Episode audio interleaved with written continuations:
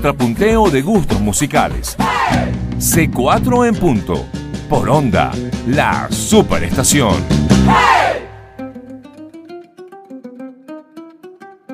Bienvenidos a C4 en punto. eh, aquí tenemos un programa bien especial el día de hoy. Eh, vamos a poner algo de, de rock. Venimos ya escuchando, bueno, parte de eso. Eh, bueno, por aquí Héctor Molina, Hola, ¿cómo están? ¿Cómo les va? Gustavo Márquez. Buenos días, ¿cómo andan? Y por acá, bueno, Eva Ramírez. En los controles, Freddy Tapia, Ramsejo Lo- Olivero, Gerald Rubio. En la producción, en la producción Natalia Rodríguez. En la coordinación, Emiliana España. En la gerencia de producción, Susana Rodríguez. Para comunicarse con la producción de este programa, escríbenos a c4 en la superestación.com, búscanos en Twitter arroba c4 trío y arroba circuito onda o llámanos por los teléfonos 0212-267-1079 y 0212-201-6052. Hoy tenemos un programa rockero, así que súbanle volumen al radio donde estén porque eh, los decibeles hoy van a subir bastante. Eh, queremos, bueno, no sé, poner otro tipo de música muy distinta a la que hemos puesto normalmente en este, en este programa. Pero ¿qué, qué fue lo que escuchamos, Edward? Que ese tema lo pusiste tú. Sí, escuchamos un tema que se llama Los Infiernos, de un grupo, bueno, que, que, que estuvo activo, digamos, en, en- en el 2006, es, es este, este disco. Ellos fueron ganadores del Festival Nuevas Bandas. Ah, En sí. aquel entonces, Wow. este, eh, eh, fue- digamos, su formación se dio en el 2003 por eh, Charles Arapé en el bajo, contrabajo, Ezequiel Serrano Valencia en la guitarra y la voz, y Jorge Fernández en la batería. Es un grupo que a mí me... p- p- ¿Cómo se llama? Eh, Tribop. Este disco, sí. Había dicho más o menos el nombre. del grupo. Pero, pero este No, disco, pero bueno, el, primer disco de ellos que se llama Volumen 1, también después grabaron el, el, el Volumen 2, que creo que no ha salido todavía. Ok. Este, pero bueno, Ezequiel Serrano Valencia. es como eh, el líder de, de esa banda, ¿no? Sí, Es y, el- e- y es un pana que toca muy bien guitarra, canta muy bien, este, compone bien. él es guitarrista y cantante de la banda, ¿no? Sí, sí. Este, que además, bueno, tienes también otro otro grupo que a mí me encanta que se llama Cabenzo- Cabezón Cake, que es un Ah, disco también. como, como solista y así que les recomiendo la música de él. Él es lo, lo nombramos de nuevo, hijo de Anita Valencia, nuestra querida Sí. amiga Anita Valencia, gran cantante también, Mm. este miembro de El Medioevo. del Medioevo, Claro. entre tantas cosas que ha grabado Claro, en su vida. Coros, etcétera. Y también hijo de Ezequiel Serrano, eh, Saxofonista. saxofonista productor. venezolano, arreglista, productor. Y pues. o sea que tenía quien salir. Tenía quien Exacto, salir por Ezequiel. El negro que le dicen también, ¿no? Hermano de Marianita Serrano también, cantante y excelente músico. A mí me encantó, de, de pana, de pana, me encantó muchísimo ese tema, Los Infiernos. Esto es del año 2006, ¿no? Trip Sí. Bop. Yo confieso que yo no, bueno, en algún momento, digamos que uno como músico eh, se involucra con el rock. Yo no soy de extremadamente rockero, pero sí hay muchas cosas rockeras que me gustan. Pero a, a propósito que tú estás aquí, Gustavito, Gustavo Márquez, bajista de, de C4 Trío, los bajistas sí tienen que pasar a juro por el rock, ¿no? a juro. Uno tiene que escuchar esta maná. A, la gente no le gusta maná, los músicos no les gusta maná, pero no lo pueden negar. Baterista y bajista, a juro, se influenciaron por maná. Desde ahí, pero... Oye, te pueden, te pueden decir cosas, ¿viste? Por el No, Twitter, seguramente. no, ¿Tu Twitter es? Eh, arroba Márquez Gustavo. Ok, ah, explótenlo ahí entonces. No, todos tienen que aceptarlo, que todos pasaron por Blink 182, por todos esos grupos, alguna vez para aprenderse los riffs básicos, pero como el bajo es un instrumento que siempre ha estado en el rock, Sí. siempre, Y, siempre y su los bajistas, ok, los bajistas se especializan en, en- en determinado tipo de música, pero, pero a juro tienen que pasar Claro, y por escuchar, el rock, y ¿verdad? escuchar, a escuchar a Juri. Y Lo fino es que aquí en Venezuela se ha hecho muy buen rock, sobre todo en los últimos años, sobre, en la década de los 2000, Que es cuando el rock agarra una buena identidad. En los 70 se hizo muy buen rock.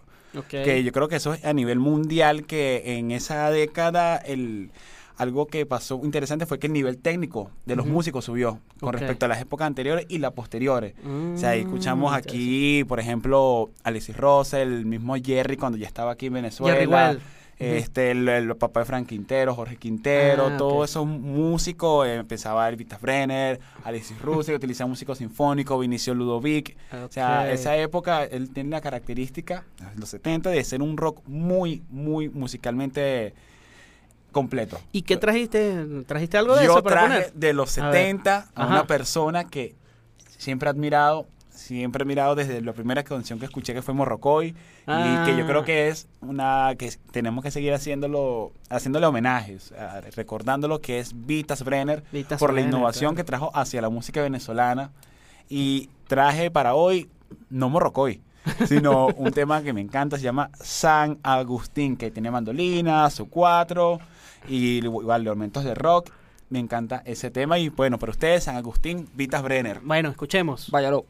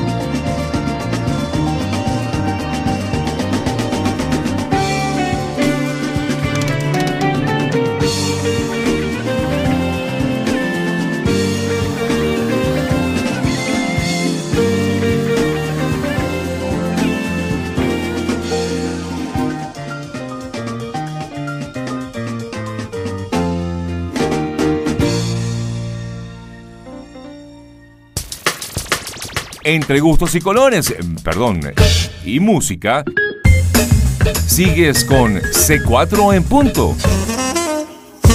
Por onda, la superestación. Seguimos aquí en C4 en punto por onda la superestación, hoy con un programa medio rockero, no sé, estamos metiéndonos nosotros aquí en terrenos profundos que no son lo- nuestras especialidades, pero... Pero también este, nos gusta. Pero nos gusta, vale, es una música que nos gusta escuchar también y acabamos de escuchar un tema que se llama San Agustín, que lo puso aquí Gustavito Márquez, que está Mm. con nosotros hoy, eh, de Vitas Brenner. eh, y bueno, estamos aquí viendo un poco la información del disco, un disco que se llama Ofrenda, que salió en el año 1978, con un grupo de músicos ahí, echa el cuento, Gustavito. los- Pablo Manabelo, guitarrista, que, que bueno, que no lo crean, también él es productor ahorita musical importantísimo e incluso Sí, ¿no? productor de géneros diversos, En, como lo- en, Los lo- Bay. en los 80 produjo También. muchos discos de, de- de muchos de los artistas pop Por de esa supuesto. época, ¿no? Él, y también en la batería estaba el hijo de Rafael El Gallo Velázquez e Iván Mm. Velázquez, que es un, una- un motor en ese, importantísimo para la banda de Vitas. que- eh, Felipe Mandingo, que también tocaba en el Trabuco venezolano con Alberto Naranjo. Este, Estuvo en las congas, Carlos ¿no? En la percusión. Exacto. El mandingo. Eh, Chuquintero, también familia de, si me recuerdo, de Nené. Ah, sí. Y creo que Nené también estuvo, también tocó con Vitas. eh, pa- eh, por Vitas también pasó Lorenzo Barriendo, que le llamaban El Diablo, que grabó todos esos discos jordanos con unos coreanos, los grabó Un Lorenzo. montón de gente, ¿no? Este, no, y bueno, hablar de Nené Quintana también de hablar de la historia del rock de Venezuela, porque él también está en un grupo que es importantísimo, se llama el grupo PAN. Ah, sí. Grupo PAN, era- eso fue al, fi- al principio de los 70, finales de los 69, era tenía mucha influencia de, por ejemplo, ese sonido de Santana. Incluso hay una canción Ok. famosísima llamada Sinfonía número 20 que tiene parecidos al, al groove de Oye, pero mira, mira Gustavito como Ey, soy un rockero habitación. Sí, rockero sí, habitación. sí, sí. Claro, porque nunca tuve banda y me cantaba el rock, y tocaba rock, me encantaba, pero sí rockero de habitación. Nunca tuve una banda. Ponía el equipo a todo volumen, el amplificador y no, tal. no, no, no, no, no, no, me encantaba. Mira, Ok. pero lo interesante este, bueno, una de las cosas interesantes es que, bueno, está presente el 4. Ujú. eh, Oye, y- sí, y- y ajá. Ese- Chuquintero era el que tocaba el 4, ¿no? Eh, Congas, bongo y 4. Ujú. Por cierto que hace poco le hicieron una, un homenaje a Vitas. Brenes en Teresa Carreño, donde sí. me dijeron que estudió también el maestro Ali Agüero, que es uno de los cuatristas De, pues legendarios de, de- de Venezuela, uno de los compositores, este arreglistas, un, bueno, una persona que nosotros admiramos muchísimo y gran compositor. Bien merecido de- lo de Vitas. Sí. Y estaba Alexis Russell, que vamos a decirlo, no, no- no es una competencia, sino que estuvo paralelo con Vitas, tal vez un poco más venezolano porque Alexis tocaba arpa. Claro, Ah, sí, sí, sí. claro. tocaba arpa, entonces se iba en la misma función de Vitas, pero un poco más hacia los venezolanos. Interesantísimo. Yo una vez tuve la- el, el placer de, de conocerlo y además Genial. tocar también con él. Ah, Qué sí. genial. Sí, hace bueno, bien. unos años atrás. Pero, pero fue una experiencia bien, bien chévere conocer esa música que, digamos, yo lo conocí en esta época, pero, pero en aquella, en Sí. aquella época grande de, de Alexis. Y, Qué genial. No, y otra cosa interesante es que Vita, según es que uno de los pioneros también en la industria de la música. O sea, él es el primero que hace giras así grandes y que piensa en un show. Uno de los discos más importantes grabado en vivo fue el de él, se llama Ofrenda. Ofrenda. Ofrenda en vivo. Todo el Vita era ofrenda. sí. Pero bien. que por cierto en. YouTube se, se consiguen Ajá. algunos videos de... Y, de- y- y se consiguen discos de Vitas por ahí. También, Han reeditado también. mucho su música Sí. también. Así que los invitamos a, a- a que, a que busquen la música, eh, busquen la música de Vitas Brenner, que, que, bueno, es, es parte de nuestra historia Ajá, musical. totalmente. Y entonces ahora quién responde que, Yo, que- ah, ah, bueno, no sé, con ese bombazo que lanzó y además toda esa historia que nos echó Gustavito, yo ahora no sé qué responder, porque ya tú pusiste eh, Tribop. Tribop, Vitas Brenner, y yo voy a poner más bien algo desconocido. Yo Perfecto. voy a poner algo aquí de, de esos secretos que a veces tenemos nosotros entre los músicos. En Mérida, eh, ya para el año más o menos 2003, 2002, 2003, se formó una banda que se llama Difuntos Extraños y Volátiles, de unos panas. Eh, ahí estaba eh, un guitarrista que es de mis guit- guitarristas favoritos que hizo mucha vida aquí en Caracas en un tiempo, que es Javier Alarcón Garmendia. Ah, me suena el Él, él tocó incluso con Adrenalina Caribe un tiempo aquí, eh, con María Rivas, y estuvo, Ajá. hizo, hizo vida aquí en Caracas, y después, bueno, eh, se fue a la ciudad de Mérida y es un compositor eh, extraordinario y, eh, y formó este grupo junto con Jerry Cárdenas en la batería, que es un baterista del, del Táchira, que ahora está viviendo en España, y Edwin Arellano, nuestro Ah, amigo... sí. Nuestro pana Edwin, que le mandamos un abrazo. bien. A nuestro pana Edwin Arellano en el bajo, vale, que para que- mucha gente lo, lo ha visto en otros formatos, pero para que vean que Edwin también Deje, metió yo los no sabía. De hecho, a mí me pasaron ese disco hace, hace algún tiempo Y entonces, eh, este, ¿cómo es que es nombre? Que, que es muy curioso. Difuntos extraños Un contrapunteo de gustos musicales. música, o sea, yo C4 escuché en punto. Por onda, pues, la superestación. escuchado El, bajo no sabía que sabía pues lo que hacía con los sinvergüenzas, conocía un poco lo que lo que hacía con multifonía que es otra música totalmente Sí, esas distinta. son las cosas maravillosas de o Genial. lo que o lo que hace también con Agua de eh, Luna. Agua de Que Luna es que es algo más más latino y de repente yo lo escucho pero, pero este pana que toca todo todo bien ¡Qué genial! Sí, bueno, Sí. eh, como se nos está yendo el tiempo, vamos a escuchar el tema y, de- y luego les comento un poco más de todo esto. Este tema se llama precisamente Difuntos, Extraños y Volátiles. Ya les cuento por qué eso se llama así.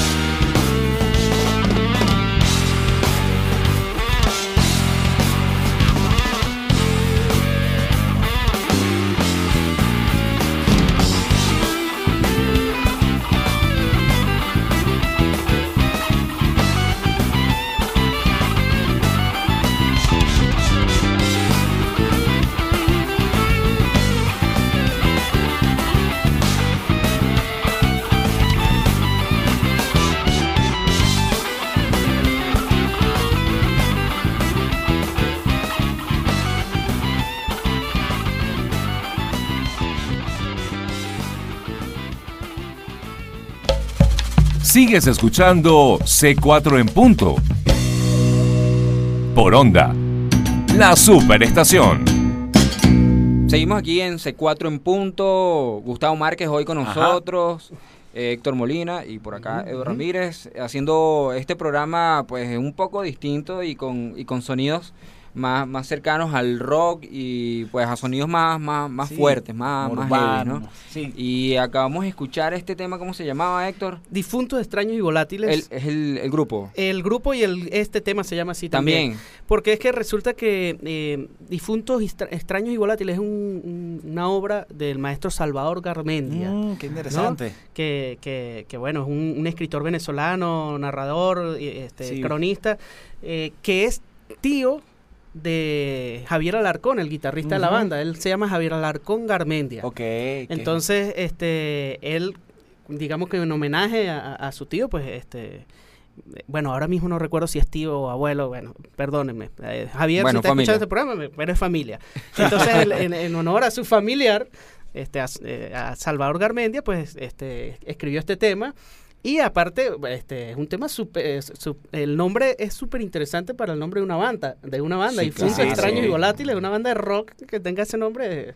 No, además que el tema está buenísimo. eh, o sea, eh, el, me encanta el sonido de la batería. Sí. eh, hay unas cosas que musicalmente pues son muy, muy, muy, muy interesantes para nosotros los músicos. Sí. Y que, y que, bueno, que es sabroso y me recuerda un poco el, el- el- las sonoridades, qué sé yo, de...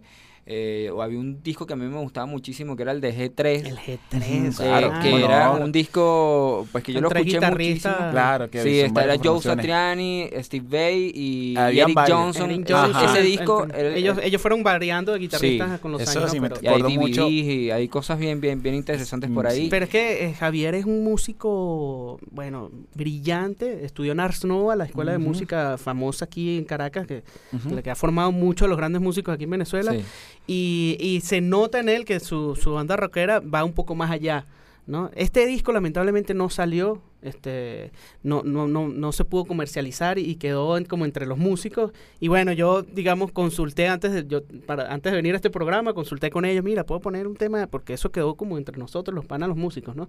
Y yo dije, esto no puede ser que quede solamente con Claro, nosotros, esto hay que razón. mostrárselo a la gente aquí. claro. Y entonces, bueno, para que ustedes disfruten un poquito y sepan que existe en Mérida un guitarrista que se llama Javier Alarcón, que es un músico extraordinario. A los panas guitarristas, si algún día van a Mérida, busquen a Javier, que es uno de los músicos más increíbles que existe en este país. Y, eso, y eso es otra cosa interesante que a veces conocemos, tenemos muchas historias de, de- de, digamos, lo hemos escuchado de amigos músicos, de, de cosas interesantes que han pasado y discos que se han grabado y, que de repente ¿verdad? quedan ahí y el público no lleva no, no llega a conocer llega a eso conocer.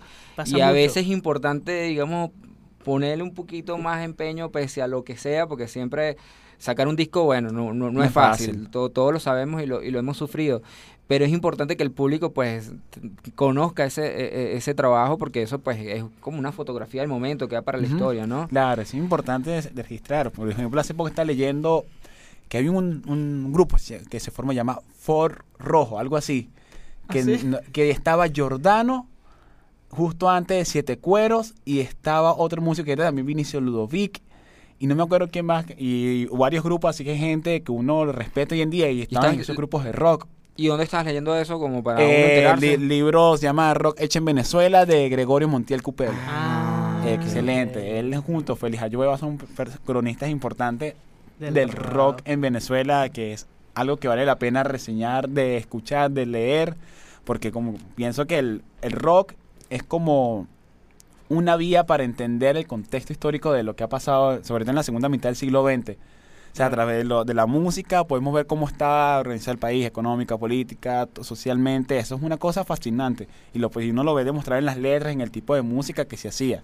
Ok. Es genial. Yo Siempre el rock libro. ha tenido esa rebeldía y esa forma de protestar. Es una de, de- de las músicas de protesta en el mundo. Sí, y es, siempre, con, ¿no? y es con lo que se conecta más, digamos, el, el- los chamos, el público joven. Bueno, yo Ujú. recuerdo que también en algún momento, pues a mí, a mí me encantó, qué sé yo, por me conecté con, con el rock por medio de Guns N' Roses, Sí, yo Metallica, también. Claro. este, Ese- esos años, principios de los 90, que esos dos grupos mandaron. que, que fue un momento donde, Fuertemente. bueno, quizás la gente nos conoce como cuatristas, pero bueno, uno también toca un poco de guitarra. en esa época sí. yo Claro. quería era una Gibson Les Paul y, y, y- y tuve la disyuntiva entre comprarme una Gibson Les Paul y un 4 de concierto que ya, ya necesitaba, digamos, por lo que estaba estudiando, bueno, al final me, re- me, me, me, me- me decidí por el Era 4. más barato, chamo. Era, Era más barato, pero, pero una música que, bueno, que a uno le, que a uno le, Exacto, le- le le- mueve, ¿no? Exacto, lo emociona. Mira, ¿a quién le toca poner tema? ¿Quién, quién viene? ¿Quién, ¿Quién será? dispara? Yo Dale, creo que vienes tú, dale, Edward. Dale, Edward. Bueno, eh, bueno,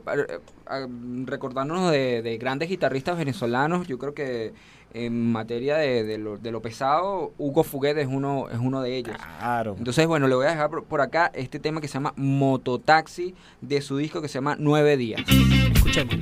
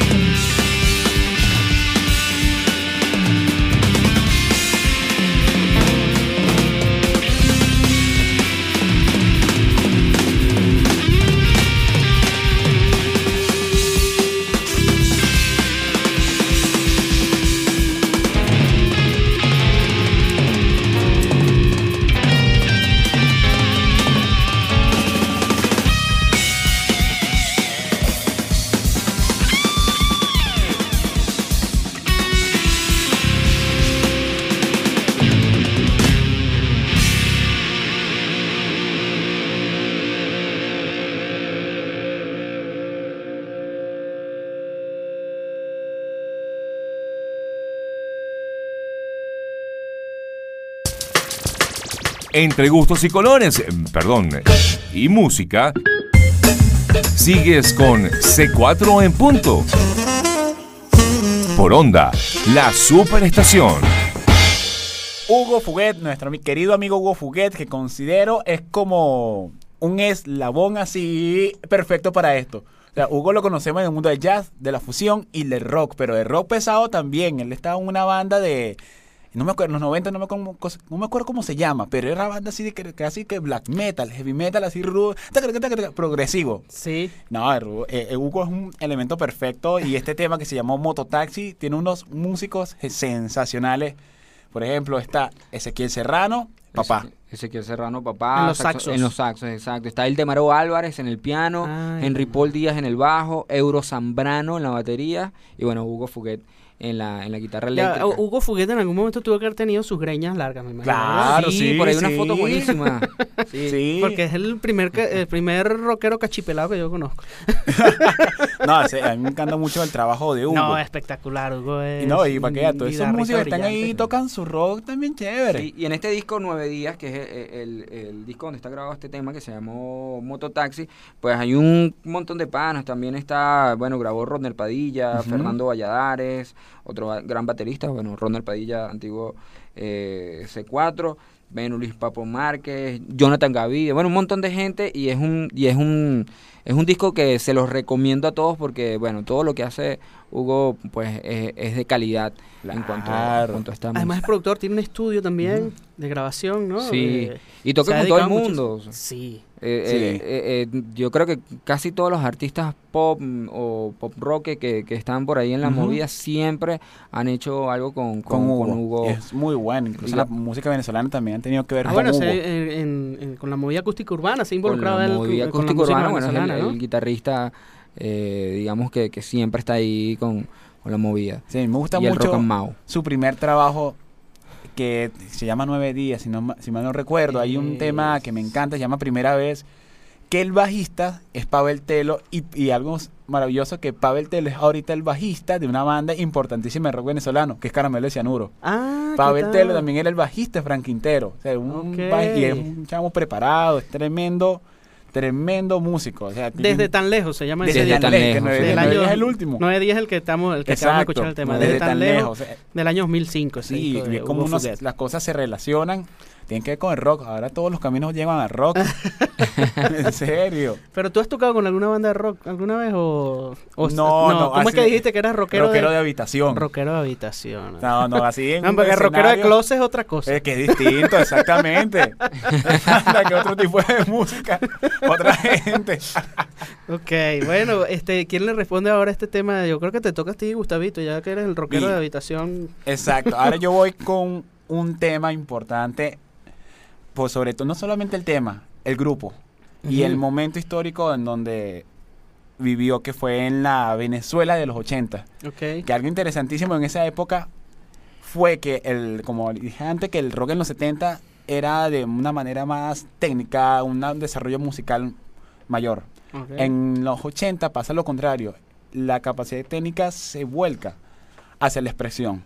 Ya no importaba si tú tocabas muy bien guitarra, si tocabas mucho o no. Lo que importante era lo que expresaras. Por eso es que vienen grupos a nivel mundial como el, el, el- el movimiento pop, como el de los Sex Pistols. Eh, aquí empiezan bandas como Zapato 3, Ajá. eh, Desorden Público, ahí piensan las, las- en el nivel de heavy metal, Ar- Arcángel, con Resistencia, que no se llevaban bien, una estaba Gilman, en otra no me acuerdo quién estaba, eran de aquí de Caracas, una Valencia, y aquí empieza el movimiento heavy metal, es en una búsqueda más de la expresión y la letra. Y el, le voy a poner manos frías de nada más y nada menos de Sentimiento Muerto. Ok. Nada importante porque la innovación que trae es, a es el mensaje. O sea, la, la manera directa con que dice las canciones. Antes tal vez te pudieran decir, hola, ¿cómo estás? De una manera más poética. Ahora te dicen, ¿qué pasó? ¿Cómo andas? Así unas y, y aborda temas muy directos. Y, y vamos a, voy a poner este tema del primer disco, que lo produjo nada, más y nada menos que Fito Páez. Wow. Ah, Así escuchemos. Algo de eso nos trajo mismo. Luis Chatén en algún momento Sí. cuando vino aquí, porque Sí. Luis Chatén era muy. Nos enteramos de eso por él. Ajá. Y el segundo lo produjo Guillermo Carrasco. Eso, Sí, él trajo sí, del sí. disco que produjo Guillermo. Bueno, Carrasco. voy a proponer ahora un tema que me encanta, Manos Frías de Sentimiento Muerto. Váyalo.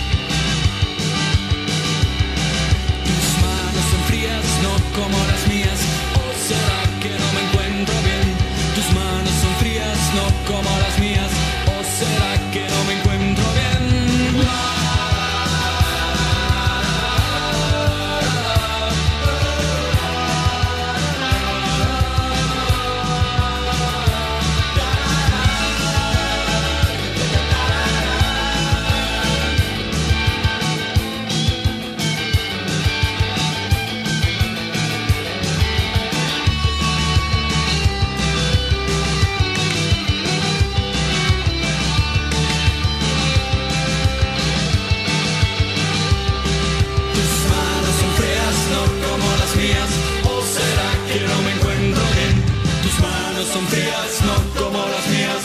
¿O será que no me encuentro bien? Ya verás, como antes, ya tú no me quieres besar. ¿Será que acaso que yo te molesto? ¿Será que acaso no te gusta mi beso? Yo no sé si es, no me entiendes. No sé si es, no comprendes. Y ahora ya no aguantes más.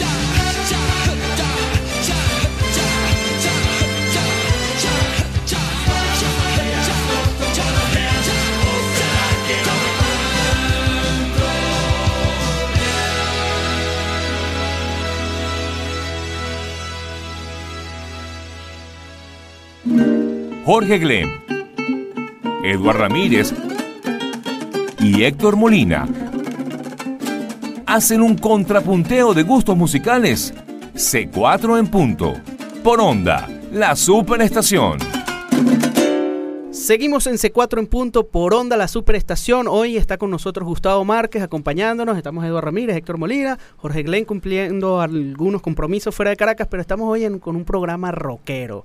Hemos puesto ya, eh, pusimos, bueno, cosas de, de rock bien de antaño venezolano, digamos, este, Vitas Brenner. Vita Brenner. Después que pusimos.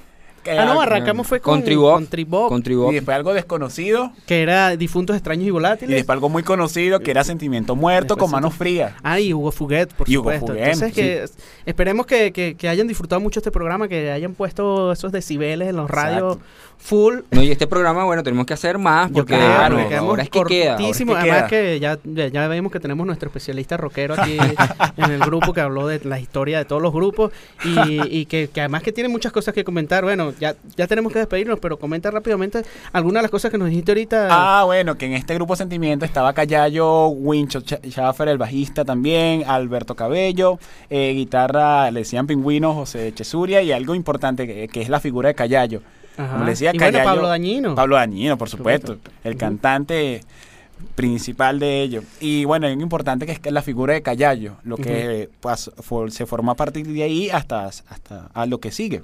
Porque se ha convertido como una figura de culto. Él formó después de allí Dermis Tattoo, que Feliz Ayueva, lo, que es el de Nuevas Bandas, le dice Ujú. que fue la banda importante en, justamente en los 90, porque si bien todas a partir de ahí se influenciaron. En- al público general no era muy conocido de Hermes pero las bandas a partir de ahí tienen un antes, Claro, un era, antes conocido por muchísimo Y- por los músicos. Algo ch- chéverísimo, eh, bueno, es Winchester Schaffer, después se fue a estudiar a Berkeley, él vuelve y forma un grupo que se llama PAN también, que no era, el- no era el mismo, sino que era- eran también los precursores de aquí en Venezuela del el rap y el rock. Ah, Y, sí. y sacaron un disco que se llama, que nada más viendo 100 copias y también que lo tengan, no lo vendan. Bueno, ojalá que alguien lo, lo- lo pueda compartir Y por entonces, aquí. bueno, ¿con qué cerramos este programa de hoy? Bueno, mira, este, ya que me toca a mí cerrar, pues voy a poner un grupo que es más o menos contemporáneo con, con Sentimiento Muerto y que también fue un grupo de, de gran influencia aquí en el país y, Claro. y- y con un sonido bastante fuerte, eh, pero que, que- que tuvo un éxito comercial También. muy grande, ¿no? Este, estoy hablando del grupo Zapato 3 Exacto. y voy a poner un tema de, de su disco del año 1991 que se llama Bésame y Suicídate, que es un, un dis- discazo donde estaba Sí. Pantaletas Negras, este... Exacto. Bueno, to- muchos de los grandes éxitos de Zapato 3 este, fueron, fueron hechos en ese, en ese disco. eh, y yo voy a colocar un tema que se llama Amo las Estrellas, que es un tema súper, bueno, eh, cortas venas, pues, ¿no? Pero eh, bajo ese sonido rockero de Zapato 3, que bueno, que fue una banda que, que estuvo activa desde el año 1983 hasta el año 2000 y que reaparecieron en el año Exacto. 2012, han hecho algunas cosas y hasta, han estado Y este reactivándose pasado por ahí. Este, y bueno, principalmente con Carlos Segura, Álvaro Segura, Fernando Batoni, Jaime eh, Verdaguer y Diego Márquez, que fueron, bueno, han sido como los, los miembros de, de esta agrupación. Así que nos despedimos Bueno, sí. en este 4 en punto rockero del día de hoy. Bueno, hoy estuvimos con Gustavo Márquez, Héctor Molina y Eduardo Ramírez. En los controles, Freddy Tapia, Ramsés Olivero y nuestro pana Gerald Rubio. En la producción, Natasha Rodríguez. En la coordinación, Emiliana España. En la gerencia de producción, Susana Rodríguez. Para comunicarse con la producción de este programa, escríbenos a c4 en punto, arroba onda la superestación.com, búscanos en Twitter por arroba c4 trío y arroba circuito onda y escríbenos por los teléfonos 012-267-1079, 012-201-6052 y este programa lo puedes escuchar en onda la superestación.com cuando tú quieras y puedes escuchar el resto de programas que hemos hecho. Bueno, y esto fue C4 en punto.